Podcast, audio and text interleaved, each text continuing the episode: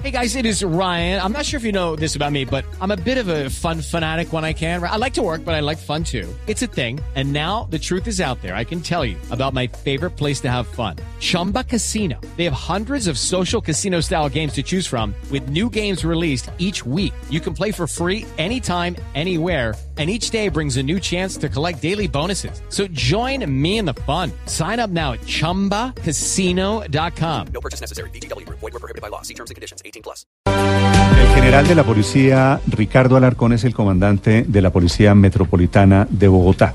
Y ha estado siguiéndole el pulso y siguiendo las reacciones de todo este tema de la correccional del Redentor en donde se produjo esa golpiza de hombres de la policía contra muchachos detenidos allí. General Alarcón, buenos días.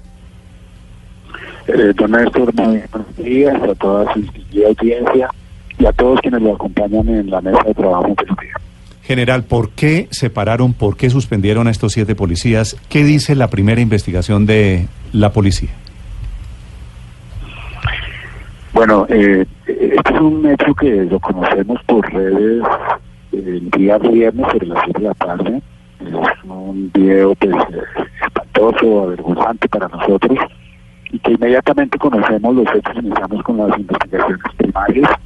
La primera acción que hacemos para garantizar una investigación eh, con, con, pues, con todo lo que representa esto eh, separamos de las funciones como eh, responsables de la responsabilidad penal para niños, niñas y adolescentes, a estos siete informados que tenían la custodia de estos jóvenes aquí en, el centro especializado.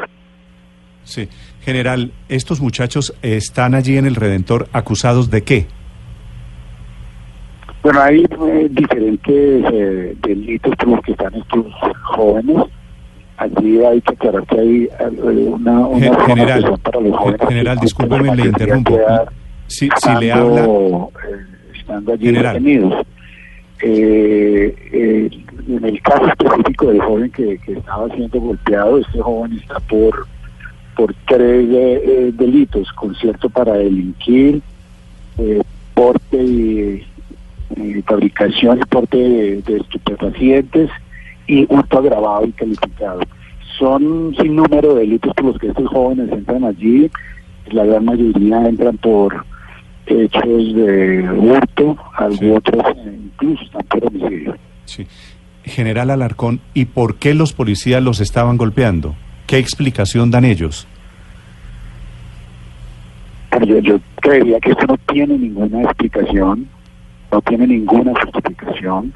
No, no, no, no, le pregunto la, la, justificación, le pregunto la explicación, que son dos conceptos diferentes, general. los, responsables de la educación de estos jóvenes allí en el centro especializado solicitan el apoyo de nuestros informados, ya que se estaba presentando una, un amotinamiento de, acuerdo a las primeras investigaciones. Estos jóvenes estaban con armas blancas amenazando los eh, docentes y se cree que pretendían una evasión masiva. En el momento en que nuestros hombres entran a, apoyar a los docentes, eh, pues son agredidos por estos jóvenes, incluso hay dos de nuestros hombres que resultan lesionados por arma blanca, y eh, pues ya el desenlace que, se conoce eh, en el video. Sí. ¿Y los jóvenes por qué agredieron a la policía general? Esto es, un, esto es usual, usual, son jóvenes que tienen problemas de comportamiento, que están en la delincuencia, son jóvenes que presentan este tipo de, de actitudes. Y eh, es usual que estemos conociendo en ocasiones una vez que se matan, nos vamos hasta tres y cuatro veces por semana, en donde nuestros uniformados son requeridos para que entren a conocer los diferentes hechos que se presentan en el general, general, ¿por qué tenían armas blancas los jóvenes? Es decir, es que continuamente escuchamos que en el Redentor hay motines, hay fugas. ¿Qué está pasando eh, en este centro de reclusión para menores? Bueno, pues eh, como en muchas cárceles y en muchos centros, este, este obviamente que no es una cárcel, es un centro especializado. Eh, allí deben haber fallas en lo que son las requisitos, los controles que se hacen a las visitas y demás. Eh, estos jóvenes usualmente inician con eh, la quema de las eh, de sus colchones, colchonetas en los que en los que descansan y eh, lo cierto es que había presencia de armas blancas.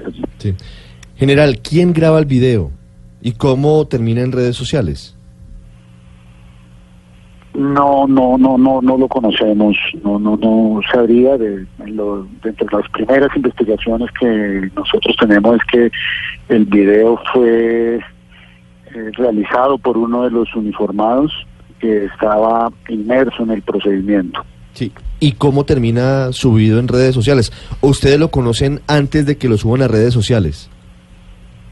No, no, no, yo lo conozco ya en redes sociales, por eso se inicia pues la investigación de manera inmediata. Exactamente, yo tuve oportunidad de conocerlo eh, el viernes sobre las seis y treinta de la tarde aproximadamente.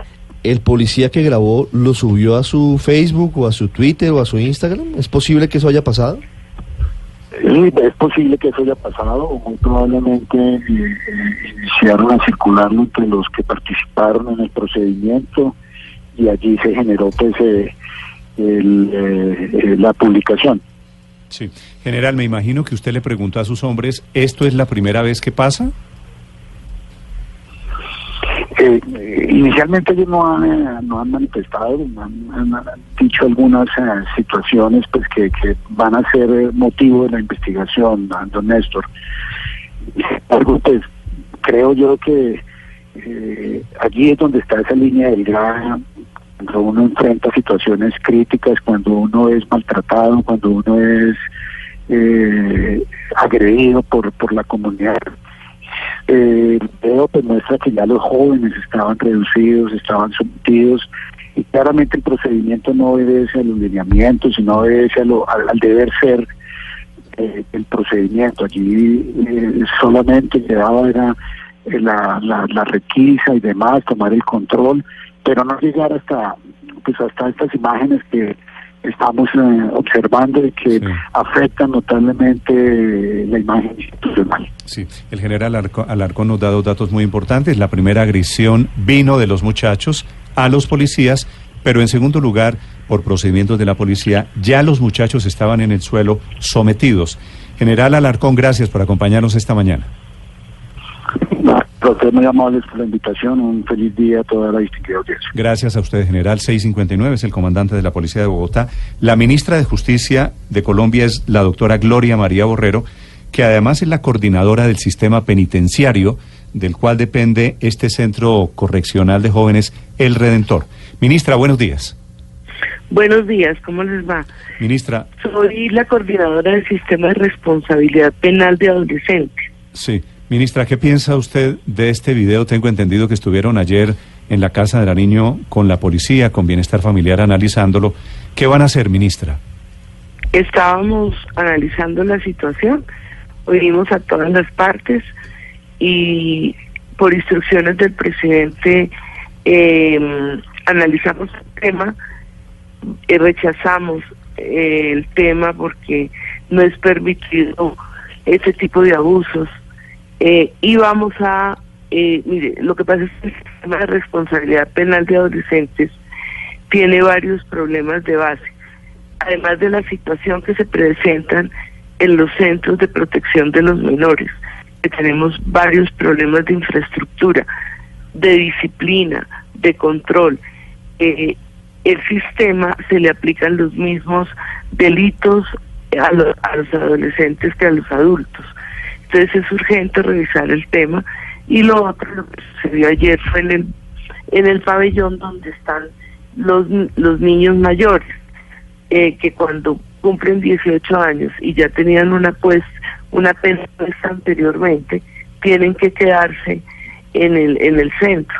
Entonces fueron los niños adultos o los adultos, porque tenemos personas hasta los 28 años, los que produjeron el desorden.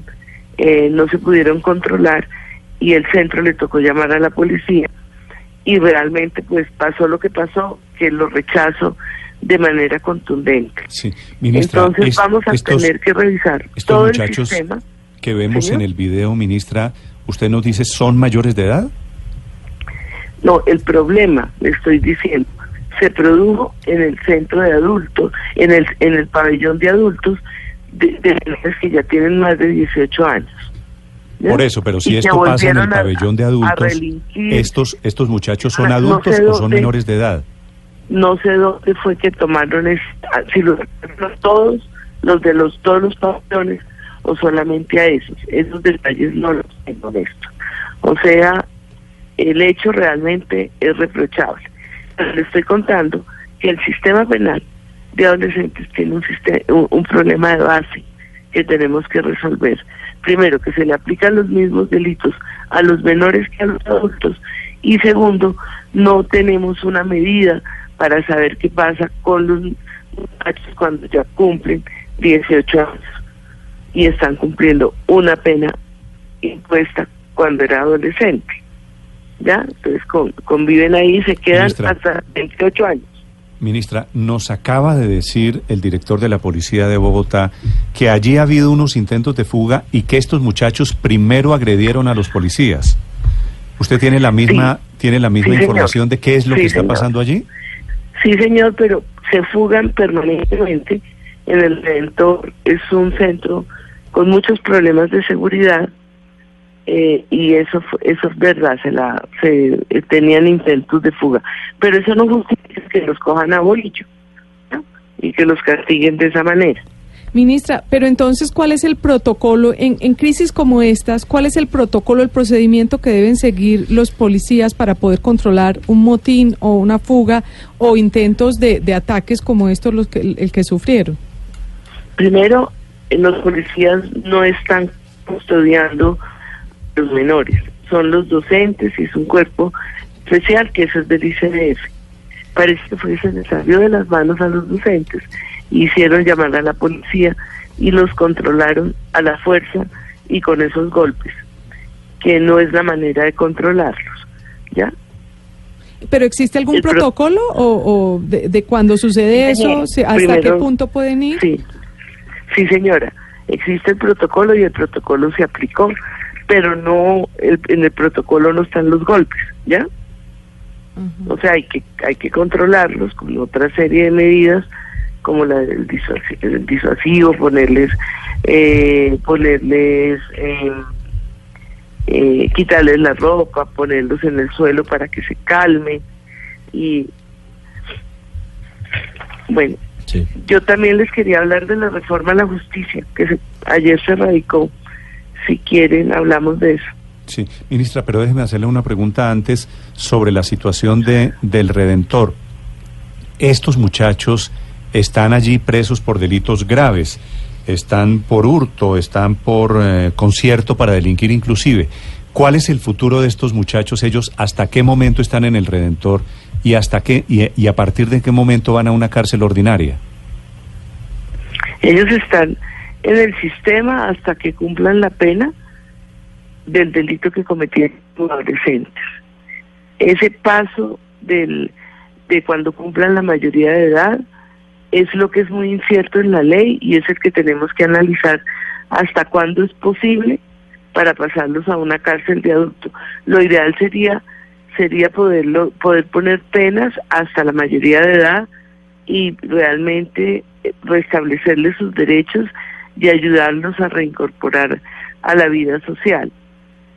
Eso sería el ideal del sistema de responsabilidad Sí. penal de adolescentes. Y el, el gobierno plantea una reforma al sistema eh, en el fondo del asunto, que es justamente lo que queda en evidencia en casos como el del Redentor.